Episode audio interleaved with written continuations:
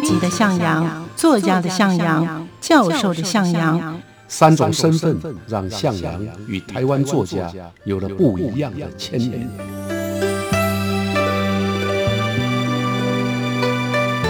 听向阳与徐凡谈他的作家朋友们在写作这条路上，生命与创作如何交织出最灿烂的光芒。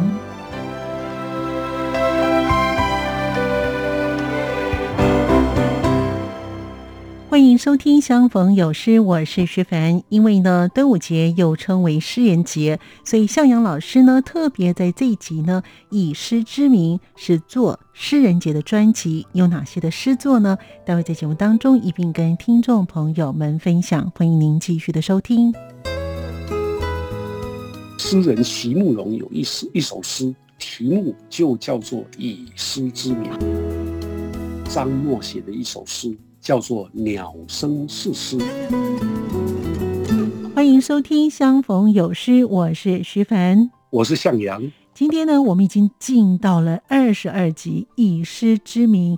哇，这个是诗人节的专辑，时间过得真的非常的快啊！不知不觉已经播出第二十二集了。因为老师呢，每一次呢非常认真写稿，也在每一集节目当中呢，我们都会为听众朋友读诗、谈诗，真的是。名副其实的以诗相逢，哎，所以明天呢就是诗人节了，也是端午节。在诗人的这个大日子里呢，我们今天就来谈一谈诗跟诗人这个主题，是吗，老师？是的，端午节啊是定在农历的五月初五，在台湾呢称为五月节啊，五月节啊，它正是春夏节气交替之际。那大概过了端午之后呢，热热的夏天就快来了啊！真不好。端午节的由来啊，它有各种传说，是啊，其中最大家最熟知的啊，就是主要是纪念楚国的诗人屈原投江，所以用粽子啊来祭拜这位诗人啊。那此外还有划龙舟啊，大概也是要找他的。嗯，那再加加上一些驱邪求福等等的节日形式。那因为屈原是诗人。啊，所以端午节呢也被称为诗人节哦。传统诗人跟现代诗人都会在这一天呢集会来庆祝。那这个习俗呢沿用到今天，已经跟清明节、中秋节并列为台湾的三大节庆。所以我们今天呢就来读现代诗人所写的跟诗有关的诗作吧。太好了，所以老师今天准备了哪些诗人的作品呢？要介绍给我们听众朋友呢？那端午节以诗之名，用诗呃做它的名称的话，就叫诗人节啊。那诗人节呢，纪念诗人也以诗之名。嗯，那刚好诗人席慕容有一诗一首诗，题目就叫做以诗之名，用诗的名字。嗯啊，所以节目一开头，我们就先读他的这一首诗好了。好，麻烦你先朗读。好的，这是席慕容的作品《以诗之名》。以诗之名，我们搜寻记忆，纵使一切都已是过去了的过去，在溪流的两岸，目光迂回之处，毕竟有人曾经深深地爱过。稍早如拓跋鲜卑，更远如戎狄。这里原是。千万株白桦的故居，有屋有席，在暗黑里一一点燃的篝火前，击鼓高歌，齐声颂唱，以诗之名呼求繁星。其旁有杜鹃，盛开如粉紫色的汪洋。秋霜落降，落叶松满山层叠金黄，而眼前的湿润欲枯干。其实。同属时光细细打磨之后的质感。所谓永恒，原来就在脚下，是这林间何等悠久而丰厚的腐殖层，仿佛我们的一生总是在等待何时何人，他会不会踏月而来？一时之名，重履斯地，以沙沙作响的琼音逐步深入。好将洞穴里沉睡着的昨日，那所有的百般不舍的昨日啊，轻轻唤醒。是的，一切都已是过去了的过去。为什么还让我如此痴迷？以诗之名，我们重塑记忆，在溪流的两岸，我与你相遇之处。毕竟有人曾经深深地爱过，或许是你，或许只是我自己而已。这首《以诗之名》啊，它收入了席慕容同名的诗集，那个诗集的书名就叫《以诗之名》。是的，《以诗之名》这本书呢，是他的第七本诗集。出版于两千零一十一年，这跟席慕容的第一部诗集在一九八一年出版的《七里香》刚好相隔三十年。啊，那这首诗可以说啊，是他中年之后写诗的心路独白。啊，诗人从浪漫抒情到为故乡的蒙古来发声，用诗写出蒙古的历史。他行走蒙古高原。重返富足的故乡，所以诗中的第一段就说：“以诗之名，我们搜寻记忆。尽管蒙古旧日的历史跟荣光都已经过去，但席慕容是蒙古人啊，所以他对蒙古的认同跟爱并没有停止。那这个诗里面说：稍早如拓跋鲜卑，更远如戎狄，啊，都是包括拓跋鲜卑。”包括戎狄，对，都是曾经驰骋在蒙古草原的部落。对，席慕容在这里表述了他中年之后寻访故乡蒙古的心情。所以第二段说的，这里原是千万株白桦的故居，有屋有席的暗夜里，一一点燃的篝火前，击鼓高声，齐声颂唱，以诗之名。呼求繁星，也就是在描述他回到故乡啊所见的节庆的仪式。嗯，所谓巫，所谓喜，巫多半是女巫，喜就是男性的巫啊，就是男巫，这是部落里面的，也可以说啊，就是巫神呐。嗯嗯，这首诗呢，也是席慕容呢用来向故乡蒙古致敬的作品了，是吗，老师？没错啊，这首诗啊写写这个席慕容重返故乡的心情，相当的细腻。嗯，他用这个杜鹃盛开如粉紫色的汪洋。你看，我们如果春天看到杜鹃花开。啊，我们就说啊，杜鹃开满了山坡。嗯，可是席慕容在那边把它改成像粉紫色的汪洋，就是大海。对。啊，那种那种气魄，那种感觉。又不一样了。第二个啊，他说落叶松满山层叠着金黄。啊，也很美。落叶松呢，颜色是金黄色，是的。啊，所以在满山呢一层一层的叠着，这个写法就让他的故乡的美啊呈现的出来啊。他也感叹啊，所谓永恒原来就在脚下，表达他对蒙古的认同，脚下的这个土地。就是永恒的故乡。那最后一段说啊，是的，一切都已是过去了的过去，为什么还让我如此痴迷？就写出了他要用诗的这个名义来重塑记忆的心愿。嗯，所以从这首诗当中，我们可以看到席慕容用他的诗和原乡的蒙古。相遇的初心，对，在溪流的两岸，我与你相遇之处，毕竟有人曾经深深的爱过，或许是你，或许只是我自己而已。就最后的结语也很动人，对，点出了他想透过诗召唤他的祖灵，重建蒙古认同的深厚的爱情。哇，经过老师解释之后呢，果真啊，诗人对于故乡的爱情是相当动人的。是的啊，正如同屈原对楚国的忠贞之爱啊。一般来讲，土地跟人民、历史跟文化、记忆和认同，都是诗人写诗的核心。那席慕容多年创作的诗，都是如此的深刻感人。对，那接下来我们继续介绍张默写的一首诗。叫做《鸟声是诗》，先请你朗读。好的，这是张默的作品《鸟声是诗》。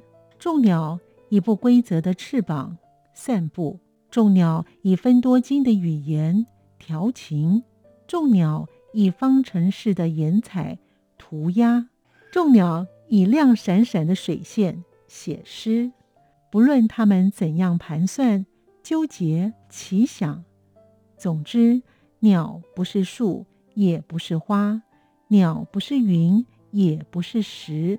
他特别喜欢在清晨幽僻的林间，一个劲地吱吱喳喳，一个劲地把青天哗哗啦啦的啄醒。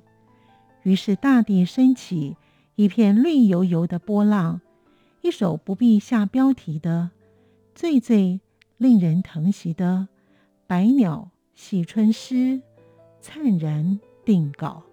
哇，这也是写的好有感觉哦。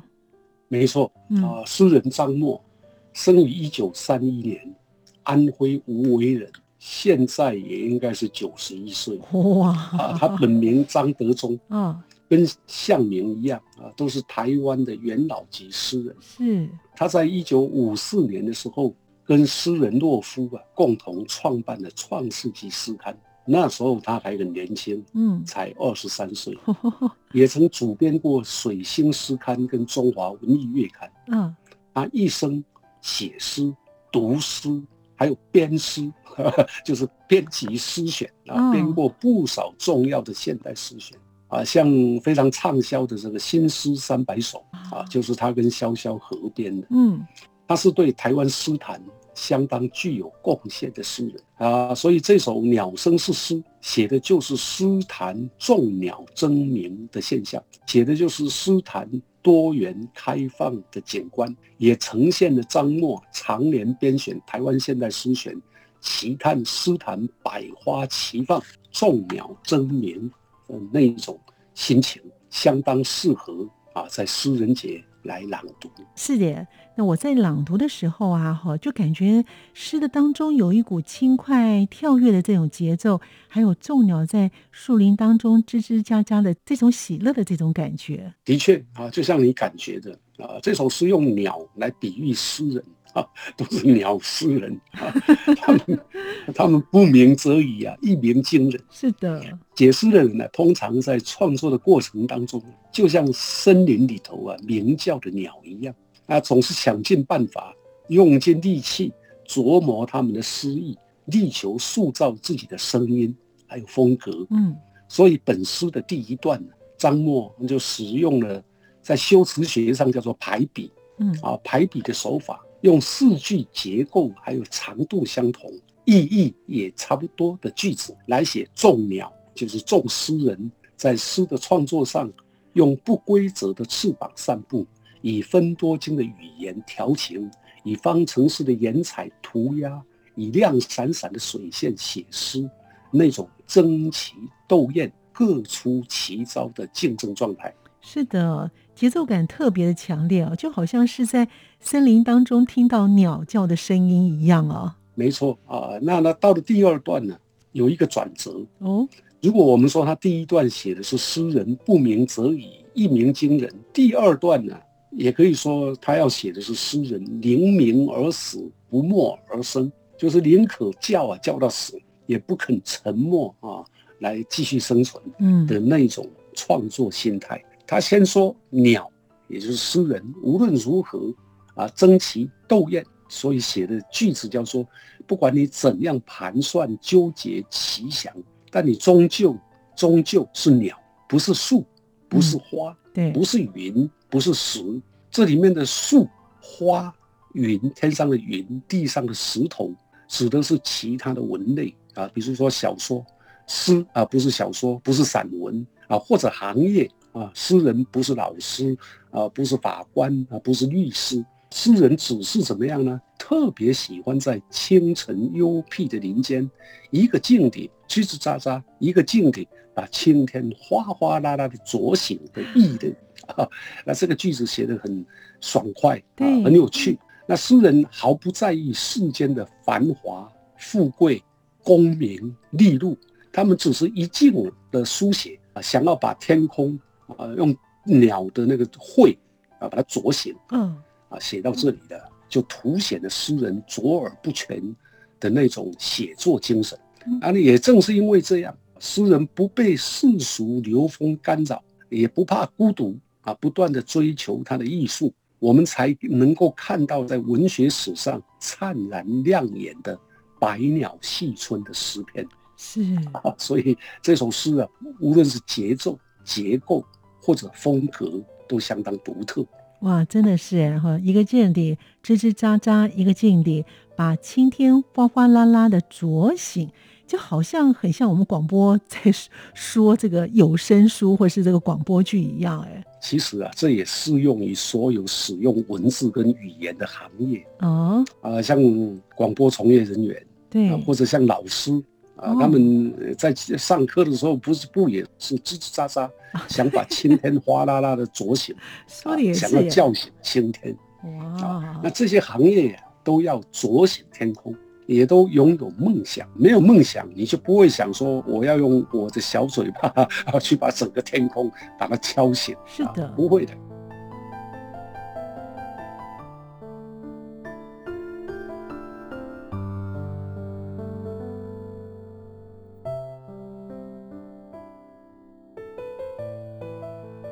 向阳老师让我们认识了席慕容以及张默的诗作之后，接着我们要认识的是杜野以及徐悔之这两位诗人他的作品。我们继续聆听老师跟我们听众朋友分享。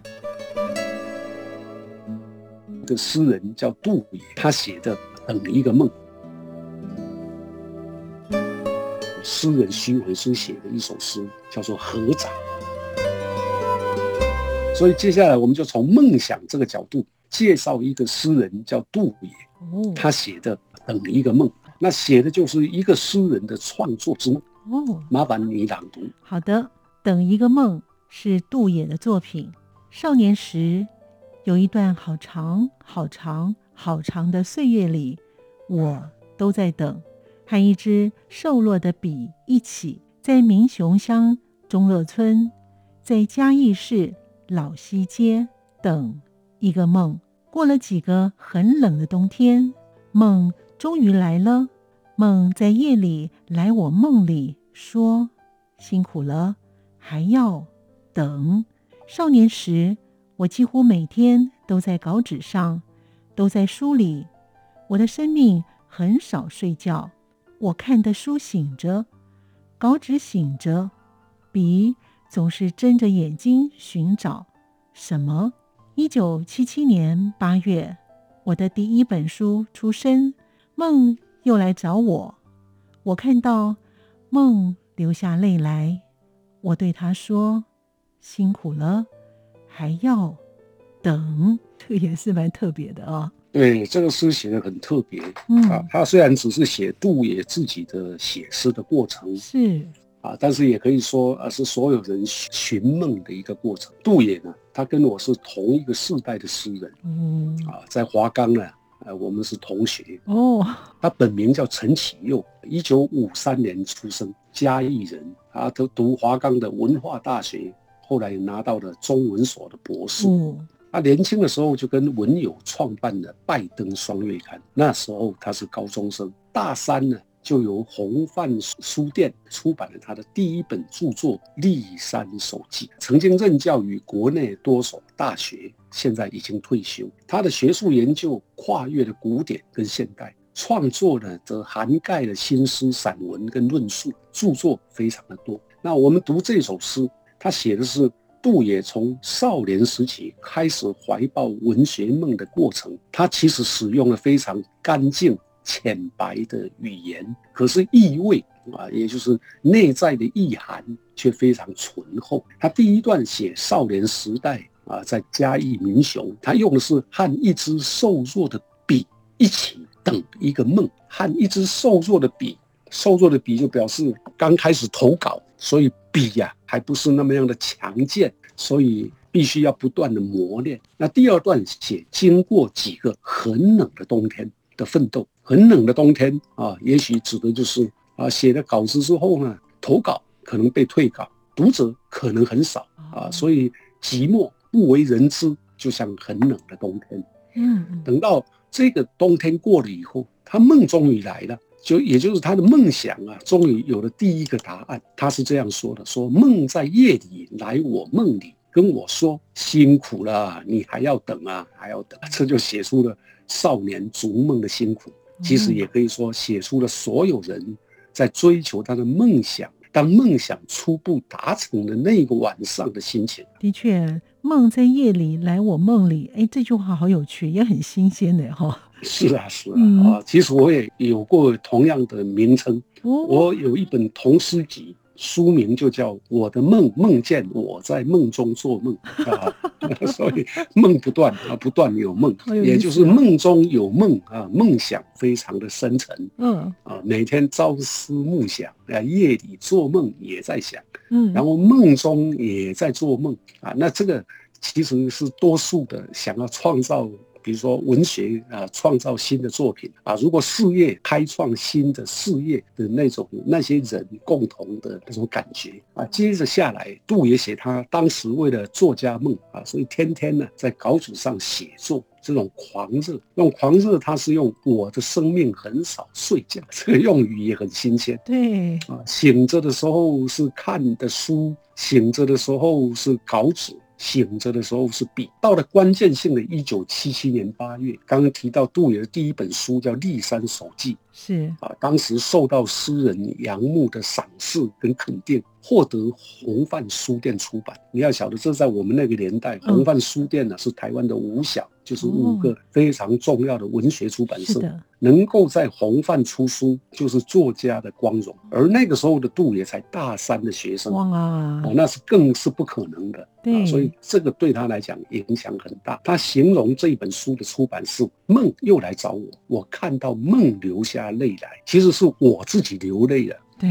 啊，那诗人都会转折，把梦也当成他的朋友，说梦来找我啊，我看到他流泪了，那其实就是梦中的我，连睡觉都流出了眼泪。嗯，而我对他说辛苦了，还要等。所以这首诗从刚开始寻梦啊，梦在夜里来梦里说你很辛苦，还要等到最后是梦回来找我。而且流下了眼泪，我跟他说：“你辛苦了，你这个梦想辛苦了，可是我们还要等啊。”所以就翻转了全诗的意。对啊，这是相当有趣而且有创意的写法。从文学的爱好者到创作者，从诗的寻梦者到最后如愿成为。受到认可的诗人，在这首诗里面，我们看到的是他的付出是不断的阅读、书写，花了很多时间还有心血展开在前面的，却还是必须在继续等待的持续的追求跟努力。很多行业应该有都有这样的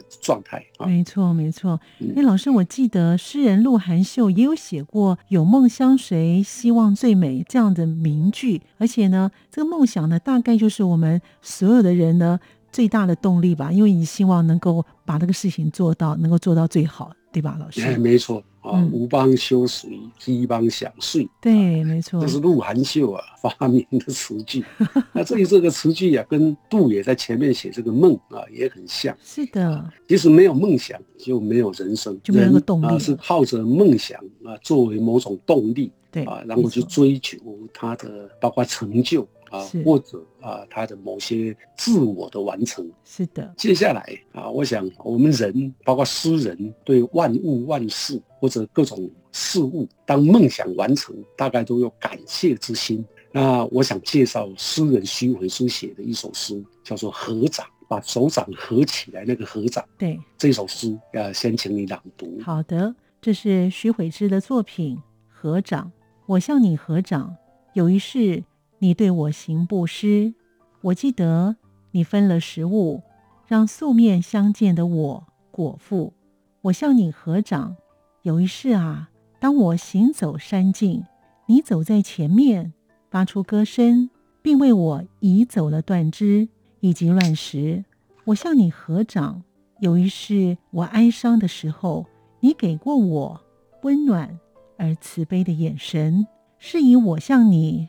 深深合掌，你曾经是那星辰，荒野中指引我走出那困顿迷途。深深合掌啊，我向你合掌。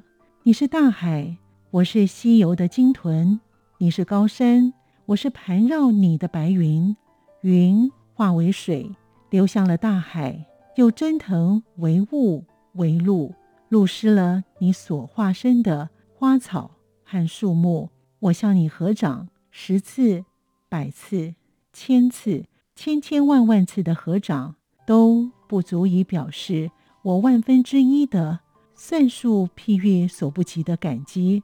此生怕又来不及了，更何况你，我看到你的眼光中，是啊，有着无数的深深世世，很动人的一首诗。对，真的。我们在诗人节啊，听你朗读徐伟之啊这首诗，就有那种深情款款的祈祷的那种感觉。这首诗呢，诗是诗人徐伟之。啊，在两千零一十七年出版的诗集《我的强迫症》当中啊收入了。那到了两千零二十年的时候，悔之又把它收入他的《徐悔之诗文选》当中，所以应该是他非常满意的作品。是我们在节目中也曾经介绍过徐悔之，是的啊，说他善于融入佛理啊，在诗作当中。那这首合掌也就是代表作之一。你读整首诗的时候。啊，我听到你不时会读出“我向你合掌”这个起始句，对，祈祷的句子，那让这首诗有了不断回环萦绕的深情厚意，同时也有娓娓叙说、动人心弦的节奏感。这是这首诗啊，在语言技巧上的优点，而这也是佛典经书常用的修辞方式，因此也让这首诗具有优美平和。的那种宗教的气氛跟感觉，是的。其实我刚才在读，我向你合掌，有一世我哀伤的时候，你给过我温暖而慈悲的眼神，哇，这种特别感动，真的是非常的深情的话语啊。其实他这首诗写的都非常的好，没错，这首诗啊可以默念，也就是念在心里头，对，也可以朗读。这首诗当中这样的诗句其实还很多啊，像说你曾经是那星辰，荒野中指引。我走出那困顿迷途啊！另外，像你是大海，我是西游的鲸豚；你是高山，我是盘绕你的白云，等等等等，都非常深情流露啊！没错，来世今生，今生来世，生生世世啊！徐伟书这首诗告诉我们，都要用合掌的心情来祝福有缘的对方，甚至众生。这首诗书写的这个初心。初衷也是这一首诗啊，有着好像《楞严经》啊曾经写的一个佛理很像，《楞严经》所写的是句子是这样的：汝爱我心，我怜汝色，以是因缘经百千劫，常在禅服，也很动人。你爱我的心，我怜你的色，也因为这样的因缘。我们经过百千劫难，仍然继续互相搀扶 啊，就是生生世世的意思啊。那这个意思呢，在诗中的最后三句，我看到你的眼光中啊，是啊，有着无数的生生世世的意思，就是这样。对，没错，哇！说着说着呢，时间又到了，非常开心的在诗人节的前夕呢，跟听众朋友呢一起来分享这四位诗人写的友情之诗。非常感谢老师，哎，老师，我们下一集是不是要走我们上次没有完成的北海岸相关的诗作呢？呢，老师？是的，那下一集我们又要回到北海岸，跟诗再次相逢，相逢有诗，有诗相逢，欢迎大家继续收听。是的。感谢老师，也谢谢听众朋友的收听，我们下次见了，拜拜，拜拜。feel 出感动，让爱飞翔，RTI。